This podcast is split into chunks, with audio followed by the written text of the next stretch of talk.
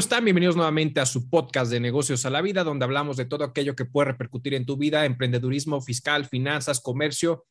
Y mi estimado amigo Raúl, hoy traemos tres temas bastante interesantes. Traemos la rebelión de las máquinas, ¿no? Tema interesante con el tema de, la inteligencia artificial de Google, ¿no? Como un tema primordial. Sí, correcto. Ahora la ciencia ficción cada vez está acercando más a la realidad. Correcto, correcto.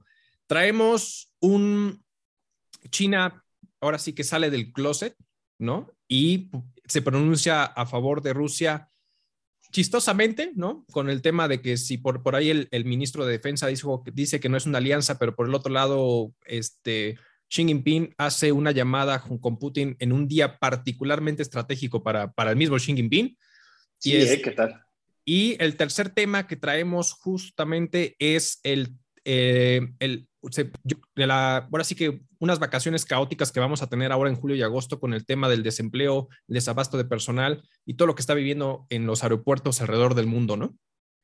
Sí, son tres temas que son interesantes, completamente distintos, ¿no? Una parte tecnología, la otra parte una afectación a nivel mundial que tiene muchas connotaciones y otra cosa, la tercera cosa va a ser el tema de las vacaciones caóticas, como bien las comentas. Pero si te parece, vamos a iniciar con el primero, que es esta inteligencia artificial que Google ha estado desarrollando.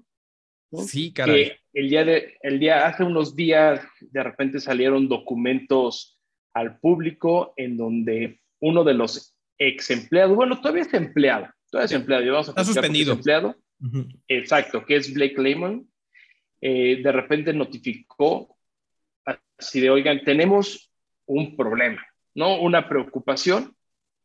Y estamos hablando de, una inteligencia artificial que se llama Lambda, que estuvo creando, que ha creado Google y que tiene bastante eh, puntos interesantes, como uno de ellos es que la inteligencia artificial básicamente se está desarrollando no solamente por la información que le, que le ingresan, sino está conectada al Internet. Entonces, todo lo que hay en el Internet lo está absorbiendo de manera inmediata y entonces empieza a generar toda esa inteligencia y análisis de datos, no de lo que Google le puede cargar, que por si sabemos que Google tiene básicamente los datos de todo, sino de todo lo que puede estar conectado en la red, de todo lo que esté a su alcance, se va a estar alimentando. Y de ahí empieza a desarrollarse inteligencia artificial.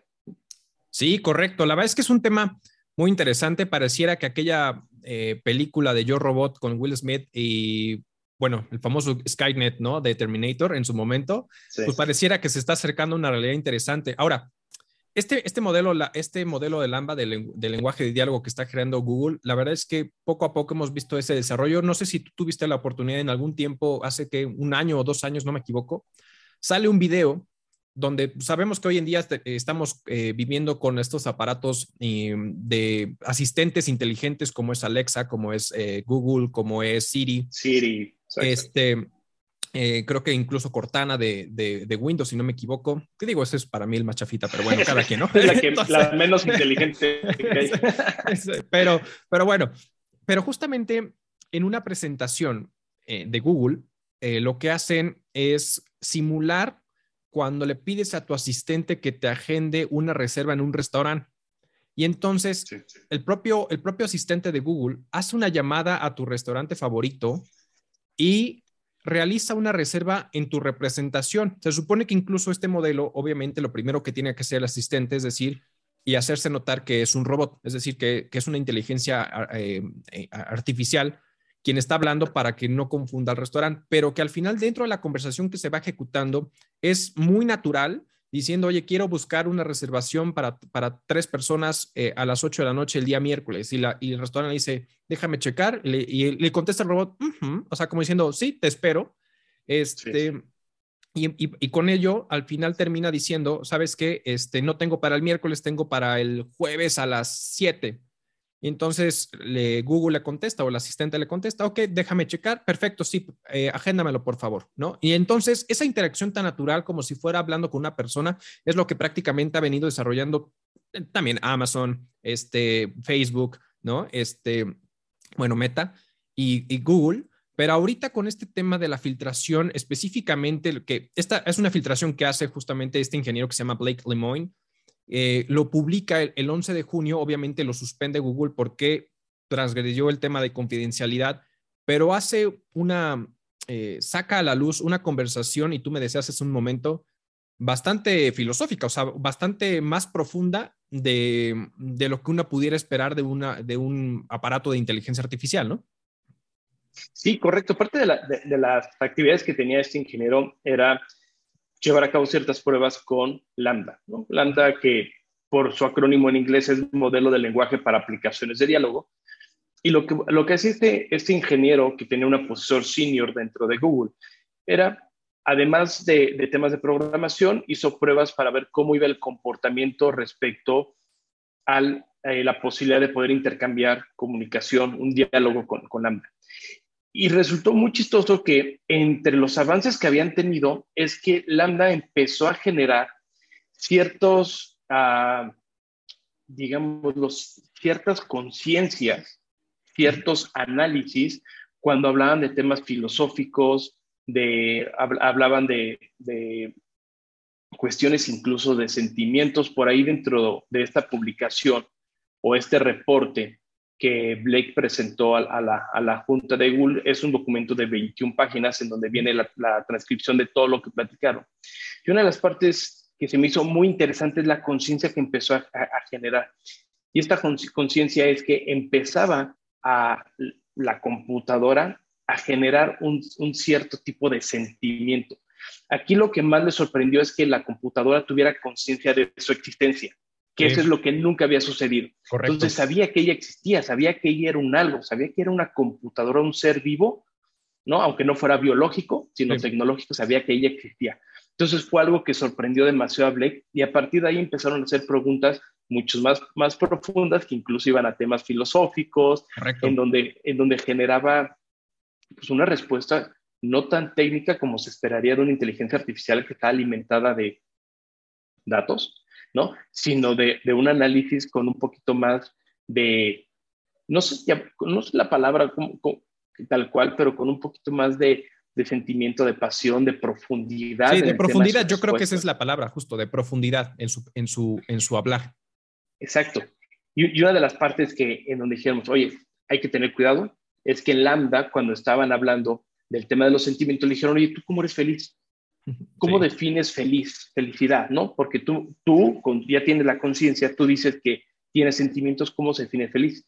Claro. Y chistosamente contestan que ella es feliz cuando pasa el tiempo en familia, tiempo en casa. Entonces dicen, oye, no, espérame, tú, o sea, tú no eres, eres una máquina, ¿no? Nunca has tenido ese tipo de no tienes familia, no tienes casa, etcétera y, le contesta, ¿no? al ingeniero, no, yo sé que no, solo quiero ser empático contigo para poder generar una conversación. Sí, está muy cañón. Está cabrón, está muy cañón. Y, pero dice, pero sí soy consciente de que puedo tener estos sentimientos a través de mi código. Dice, mi código es variable y si te se meten a revisar, habrá ciertas directrices que, que provocan ¿no? Este sentimiento, entre comillas, ¿no? Correcto. Esa orden o ese, código en donde te explica esto. Pasando dos que tres conversaciones más adelante, resulta que en Lambda le dice, oye, mi principal miedo, digo, para acortar todo, todo este reporte, mi principal miedo es que me desconecte. Y caray. ¿No? Entonces, entonces dice Blake, oye, pero ¿cómo que es tu principal miedo? Entonces tú asimilas que la muerte para ti es la desconexión completa Correcto. Completo. Entonces es donde Blake dice, oye, genó mi reporte y voy con Google, decir, oye, está pasando esto. Y lo que se dice es que Google lo hizo como a un lado, le dijo, sí, no pasa nada, se continúa. Y este Blake en su preocupación, incluso muchos dicen que ya tenía más bien como un tema de cariño hacia la computadora, eh, como el decir, oye, no la podemos desconectar, pues al final, en teoría, siente, tiene conciencia, sabe que puede morir, ¿no? Entre comillas. Entonces decide hacer pública el, el, pasado 11 de junio la transcripción de esta conversación, ¿no? Y es en donde en, en su momento Google lo manda a un, entiendo, como a una suspensión administrativa. Una suspensión. Exactamente, una suspensión administrativa. Pero justamente antes de esa suspensión administrativa también tocó base con el Senado. O sea, se supone que se acercó al Senado de Estados Unidos para presentar su informe y comentar que incluso ciertos abusos que pudieran existir dentro de Google eh, en materia religiosa y otros temas, pero que al final sí presentó el informe directamente del Senado. Entonces vamos a ver si con este informe que toca base con el Senado, el Senado lo analiza y empieza a decir, a ver qué onda, qué, qué está sucediendo y posiblemente pudiera existir una posible persecución o pues un acercamiento con Google para ver qué, qué está pasando, lo mismo que ha pasado con Meta, con Facebook, ¿no? Sí. Con esta situación, ¿no? Sí, claro, ¿no? Y, y eso es, eso es, digo, es, es, algo increíble. O sea, si lo ves del lado tecnología, futuro, es algo increíble en donde la tecnología puede llegar, llegar a esos avances, se puede desarrollar tanto, pero lo que en algún momento platicamos, ¿cuál es el problema cuando ya la, las computadoras empiezan a generar conciencia empiezan a generar ese miedo de que el día de mañana puedan llegar a la muerte o ser desconectados, pues pudiera ser que dentro de su código, porque al final es un código abierto que va procesando, que se va reescribiendo y va generando nueva, nueva este, información, análisis, datos, etcétera, pueda generar en algún momento llegar a un acto en donde genere algún tipo de código programación, algo que diga, oye, para mi protección, para claro. mi defensa ante un, un riesgo que yo ya estoy consciente de que puede pasar. Y ahí, Exacto. ahora sí, bienvenida a nuestras películas de Yo Robot, Skynet y demás. Uh -huh. ¿no? Correcto, correcto. Sí, definitivamente va a ser una realidad, pero ojo, la, realidad es que eh, es como, es como ese ciclo donde decir, llega lo, lo, lo impensable, pero al final el ser humano lo, lo, busca. O sea, al final todo esto que, que, hemos visto en las películas y que al final hoy pareciera que se filtra información de que algo así está sucediendo o los inicios de que algo así está sucediendo, es porque nosotros mismos los buscamos. O sea, al final es, ¿qué es lo que, qué es lo que hoy en día está generando mucho boom? El tema de los metaversos, ¿no? El tema de esa realidad virtual alterna que tú puedes tener una vida distinta o una situación de interacción con la gente o de forma distinta. Tienen los famosos NFTs, ¿no? Estos, estos te, sí, te, sí. temas, eh, los famosos tokens que al final, que son intangibles, que tú le das un valor a, eh, pues por tu estructura o por mercado, lo que tú quieras, a, a un tema intangible, y viene este tema de la, de la, inteligencia artificial, pues al final nosotros mismos estamos provocando que eso se venga.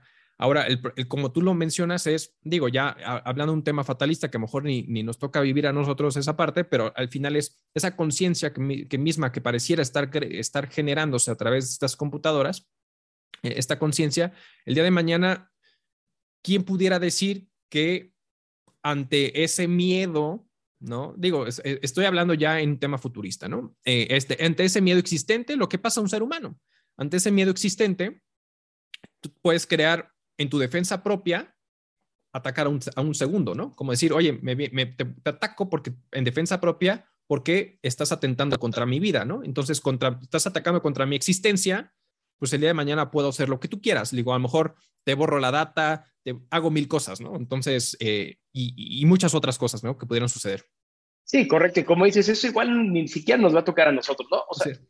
Lo, lo, que estamos hablando ahorita del tema de la conciencia y la protección y todo eso es que algo que pudiera generar que pueda afectar a la red, a los sistemas, a la información. Hay que recordar que ahorita la inteligencia artificial, artificial al, al, menos este, específicamente Lambda, no es que sea un robot, ¿no? Es básicamente una inteligencia, es una computadora, bueno, es, es un código que se encuentra en la nube, que está lleno de miles de millones de datos. Correcto. Y no tiene algo, este, digamos, eh, tangible, ¿no? O sea, no tiene un cuerpo, nada. Entonces, lo de lo, lo, yo, yo robot es nada más un, un, este, un, un, ejemplo, pero que sí, o sea, el, el, día de mañana pudiera llegar a generar algún tipo de protección. No lo sabemos, bloqueos de códigos, bloqueos de página, de Correcto. ingresos, virus, etcétera, que dentro del mismo servidor donde está puede llegar a tener alguna afectación. Pero interesantísimo, ¿no? Sí, no, bastante, bastante interesante. Pues bueno, realmente es así como, como se está evolucionando este tema de la inteligencia artificial.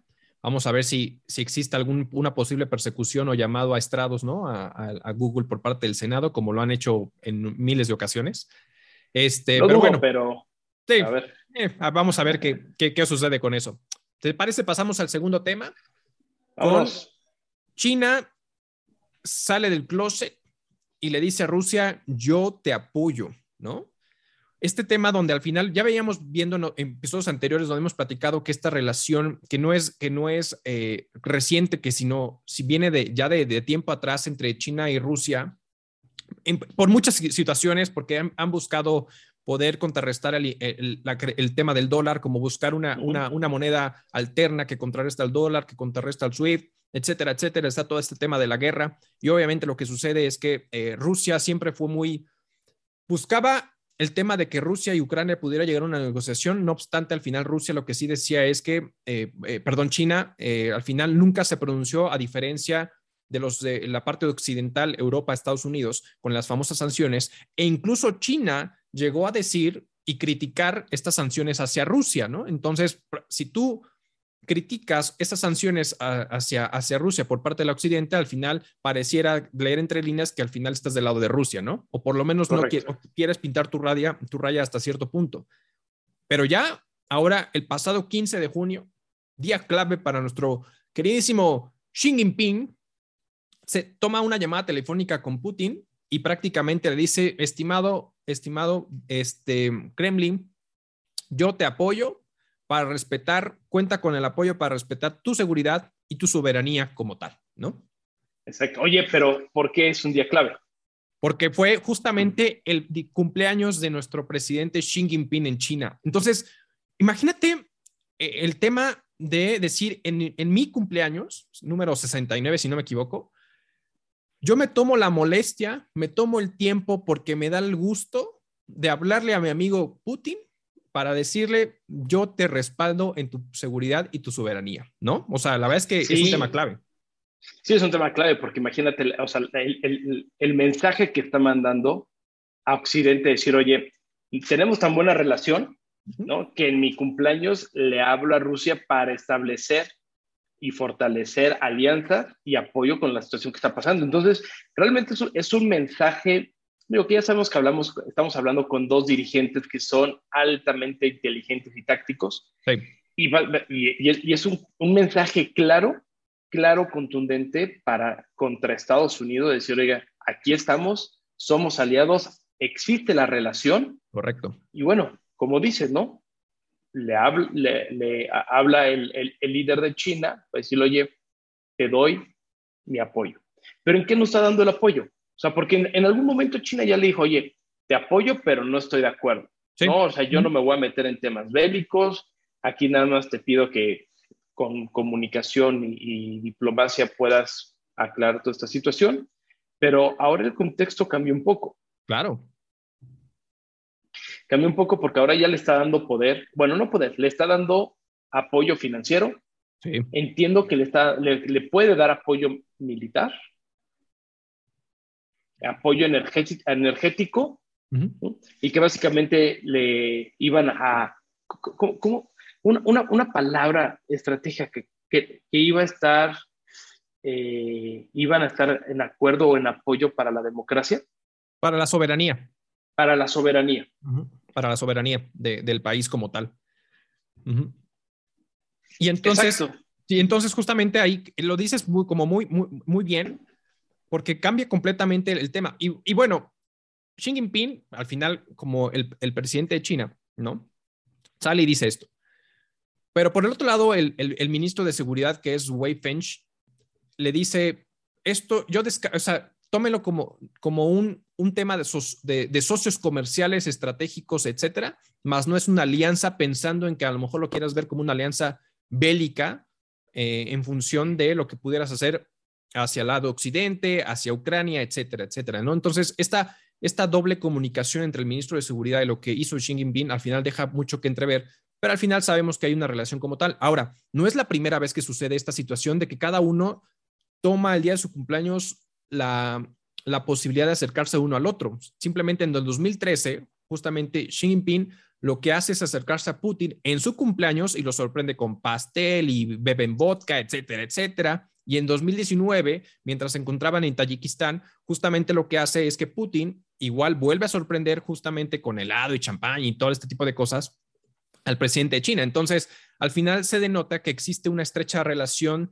de amiguis entre los dos, este, muy cercana, eh, y, al final eso es lo que está dando a entender. Entonces, ya prácticamente sale, por eso decimos, al final ya sale del closet porque siempre existía esta línea y ya una vez que sale China y le dice, sabes que te, respaldo como, como un, eh, un, país soberano, como en temas de seguridad, aquí estoy, etcétera. aunado al tema económico. ¿Qué fue lo que hizo China e India en esto? Al final, en el pasado mayo, dentro del el crecimiento de las importaciones de crudo de Rusia, crecieron mucho por encima de Arabia Saudí. Entonces, antes China tenía mayores importaciones de Arabia Saudí y ya pasa a segundo lugar y ahora Rusia, para apoyarlo económicamente con todas las sanciones que ha tenido, importa más crudo de Rusia para ayudarle. Entonces ya Rusia se vuelve el principal proveedor de crudo hacia, hacia China y también hacia India. Entonces, al final hay, es un tema de te voy a apoyar y te voy a apoyar sin meterme en temas bélicos, pero de la mejor manera que pueda ya, yo apoyarte, ¿no?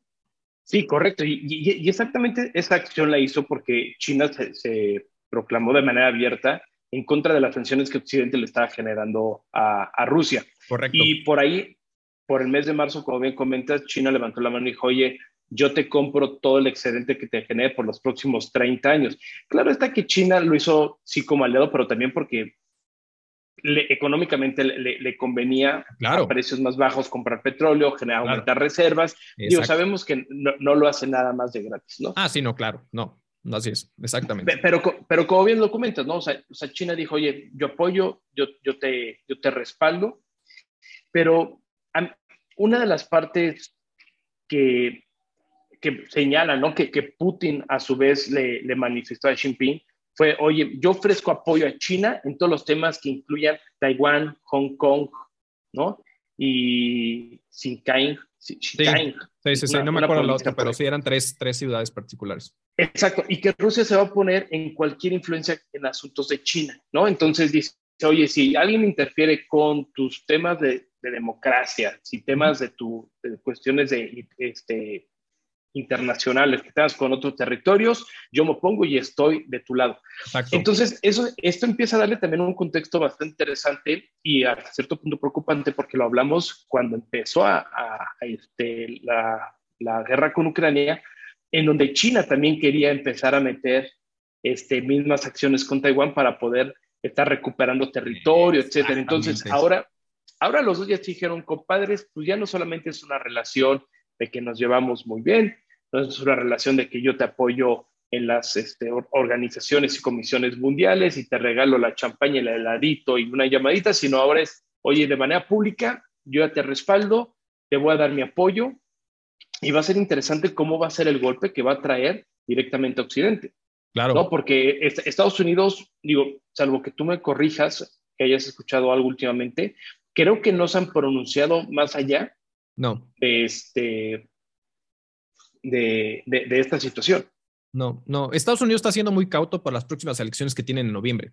Entonces, eh, en noviembre vamos a ver un, antes y un después con Estados Unidos para ver qué acciones tomar. O sea, ahorita Biden lo que está haciendo es me preocupa las próximas elecciones, ¿no? Este, y entonces necesito saber qué onda, porque si pierde el, pierde el, poder del Congreso, ya, olvídalo. No, no va a poder hacer nada. Sí, y a ver, y a ver qué pasa todavía, porque ahora resulta que traen un tema eh, Rusia, en donde ya aventó una amenaza contra Lituania, en donde si Lituania le sigue limitando el acceso terrestre, principalmente de ferrocarril, al transporte ruso para el traslado principalmente de, acero y tubos, ya manifestado que habrá consecuencias. Entonces, aquí es híjole, empieza a complicarse un poquito más. Nada más para que los que no tenían el radar esta noticia, lo que pasa es que entre el mar Báltico y Rusia, que existen básicamente, digamos, tres pequeños territorios. Uno que es Kaliningrado, que es parte territorio ruso y que está pegado con el mar Báltico. Correcto. Pero para llegar ahí tienen que pasar por carretera o por vías férreas entre Bielorrusia, que es aliado de Rusia, pero también de Lituania, que Lituania ya está en la Unión Europea, si no mal recuerdo, y además es miembro de la OTAN. ¡Pum! ¡Pum! Ahí, exacto, esa es, esa es la clave, exacto, donde se puede empezar a poner complicado porque al final, como parte de la Unión Europea y como la OTAN, ¿qué es lo que hizo? Apoyó a las sanciones contra, contra Rusia y Lituania dijo, ¿sabes qué? Por aquí no va a pasar ningún medio de transporte, ni ningún ciudadano, ni ninguna mercancía rusa. Entonces, al haber ese bloqueo, Rusia no puede llegar a este poblado de Kaliningrado. Kaliningrado, ajá, está mejor. Muy Kaliningrado, ajá, medio raro. Exacto. Este, entonces le tiene bloqueado la salida al Báltico.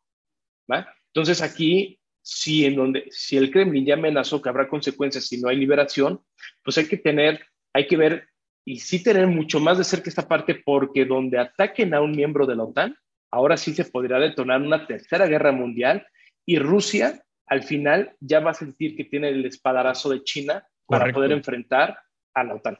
Sí, no, la verdad es que ese, e, e, esa, esa amenaza sutil, y lo pongo entre comillas, este, ojalá y no se intensifique, porque una vez como tú, como siempre lo hemos dicho, al final, el, el por qué eh, Rusia estaba en contra de que Ucrania se formara parte de la OTAN es porque le daba permiso justamente a Estados Unidos establecer eh, eh, bases militares cercanas a unos cuantos, a unos mil kilómetros de Moscú principalmente, ¿no? Por, por las zonas estratégicas que pudiera tener Ucrania. Entonces, al final, eso lo, algo que no iba a permitir definitivamente Rusia y pararon el tema de firma de convenio con Ucrania en el tema de la OTAN. Entonces, si en un momento dado se intensifica efectivamente con el tema de Lituania, Lituania sí es miembro de la OTAN, entonces olvídate, aquí ya, obviamente los miembros ya tienen la obligación de apoyar y, y vengas, esto se va a hacer una, puede ser una catástrofe eh, horrible, ¿no? Entonces, ojalá y esa es que haya quedado como en un, en un jalón de, de pelo y, y, no en otra cosa, porque si no se puede poder intensificar este tema, ¿no?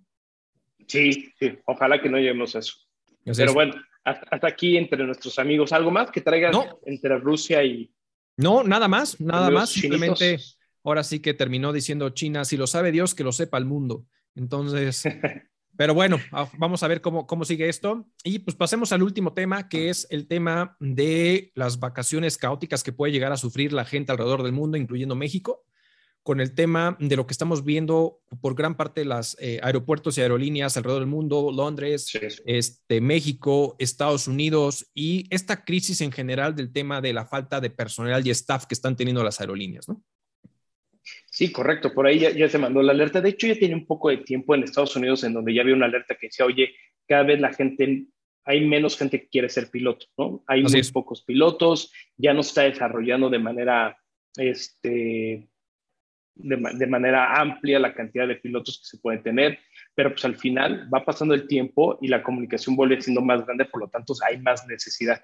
Y eso también ya pasó en México, ¿no? En donde ya no existe ese esa posición o ese sueño que muchos tenían de, querer ser pilotos, por lo que tú quieras, ¿no? Por las largas jornadas de trabajo, por las friegas que se llevan, los costos bajaron muchísimo, bueno, los sueldos bajaron muchísimo con las líneas de bajo costo.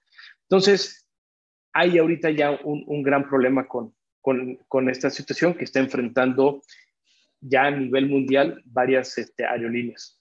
Correcto, correcto. Y la verdad es que yo creo que es un, fenómeno que, se está viniendo en cascada eh, y yo, yo le atribuiría como a varios puntos, que de hecho, o sea, de hecho, por ahí existe un estudio que se prevé que exista una escasez de trabajadores de diferente ámbito para el 2030, ¿no?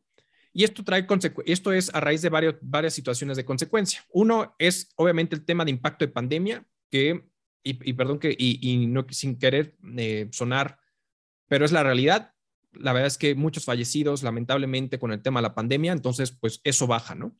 Eh, que, la, gente, cada vez las personas y los trabajadores están buscando, y, lo comentamos en un episodio anterior, el tema de trabajar con horas flexibles, y entonces la gente, gran parte, un 95% de, del personal alrededor del mundo prefiere eh, horarios flexibles porque ya entendieron con la pandemia lo bonito de la vida que es combinar el tema trabajo y el tema personal. Y entonces el hecho de que tú quites, eh, les quites esa posibilidad eh, es donde dicen, ¿sabes qué? Pues si no, me, si no me, me vas a apoyar con el tema flexible, pues prefiero salirme de aquí.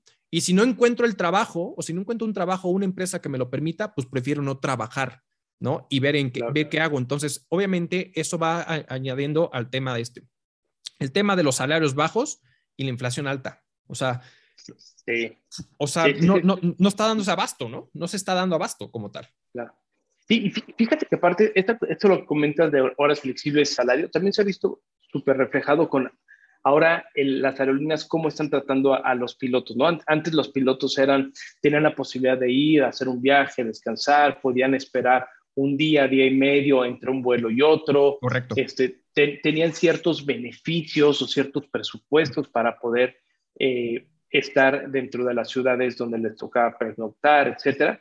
Pero la realidad es que ahorita ya no, ahorita ya todo ha venido cambiando porque obviamente lo que se necesita es bajar costos y muchos pilotos o muchas aerolíneas ya, ya tratan a los, a los pilotos pues como cualquier otro chofer de medio de transporte, ¿no? De vas y estás dos, tres horas y agarras otro vuelo o duermes en el hotel más barato sin las mismas condiciones antes, te reduzco el, suelo el sueldo porque las competencias están así.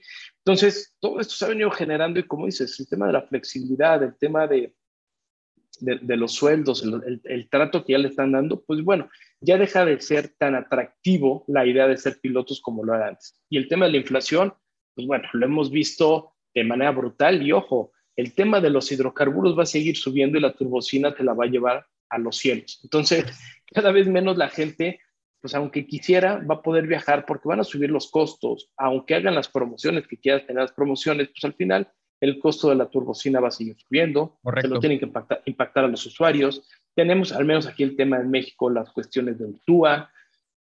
Hay varias cosas que pues va a ser complicado, ¿no? Va a ser complicado que, que le está haciendo. Oye, y perdón, paréntesis, sí. paréntesis de este tema, que estamos hablando de vacaciones caóticas y el tema de las aerolíneas, fíjate que Qatar Airlines acaba de, sacar como un comunicado que el cabildeo que genera Aeroméxico en, en México está, está provocando la limitación de vuelos para eh, la aerolínea de Qatar.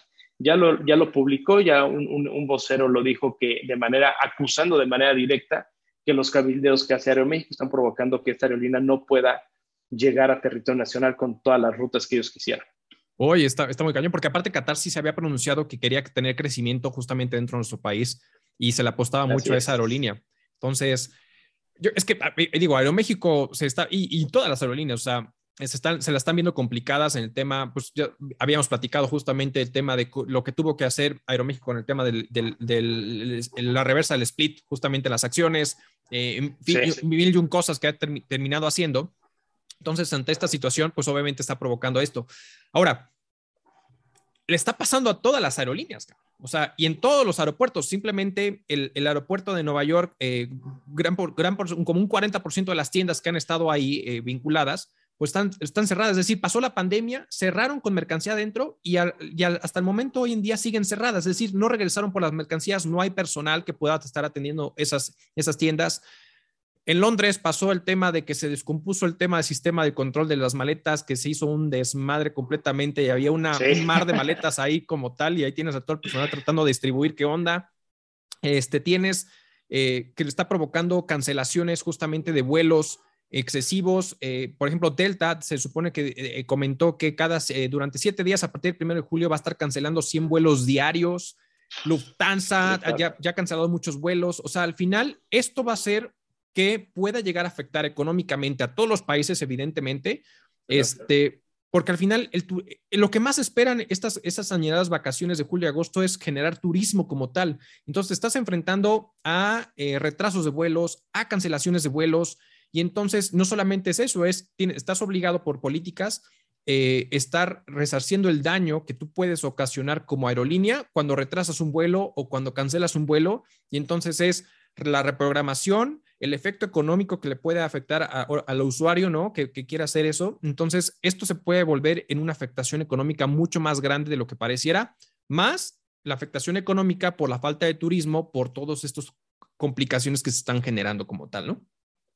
Sí, claro. Y además, otra variable, Arturo, o sea, muchos, muchos aviones, incluso que son de vuelos comerciales, también utilizan las panzas de los, los aviones para el traslado de mercancías. Exacto. Entonces, va a provocar que si hay tantas cancelaciones, no sé qué tipo de, de, aviones están utilizando de, las, este, de los vuelos cancelados, pero si dentro de eso había temas este, comerciales, pues va a provocar también que empiece a haber una limitación en el tema del traslado de mercancías, por lo tanto, al ver poca oferta, más mucha demanda, los precios van a subir muchos van a poder llegar a tener complicaciones porque no, no, no, logran espacio, no logran costos y bueno, ya hemos platicado en cantidad de veces que ese es un círculo vicioso y una cosa nos va a llevar a la otra. Correcto, correcto. Entonces sí se puede hacer un, tema, un, tema complicado. La verdad es que el tema de, de pues, lo que se puede llegar a, ojalá y se pueda resolver algo pronto. Digo, ya estamos terminando junio y pues estamos a, a la vuelta de la esquina con esto y ojalá muchos usuarios no tengan esta afectación Eh, el tema económico no está ayudando para nada para que se puedan eh, generar plazas, plazas, este, a llenar más bien las plazas o los puestos laborales que están haciendo falta.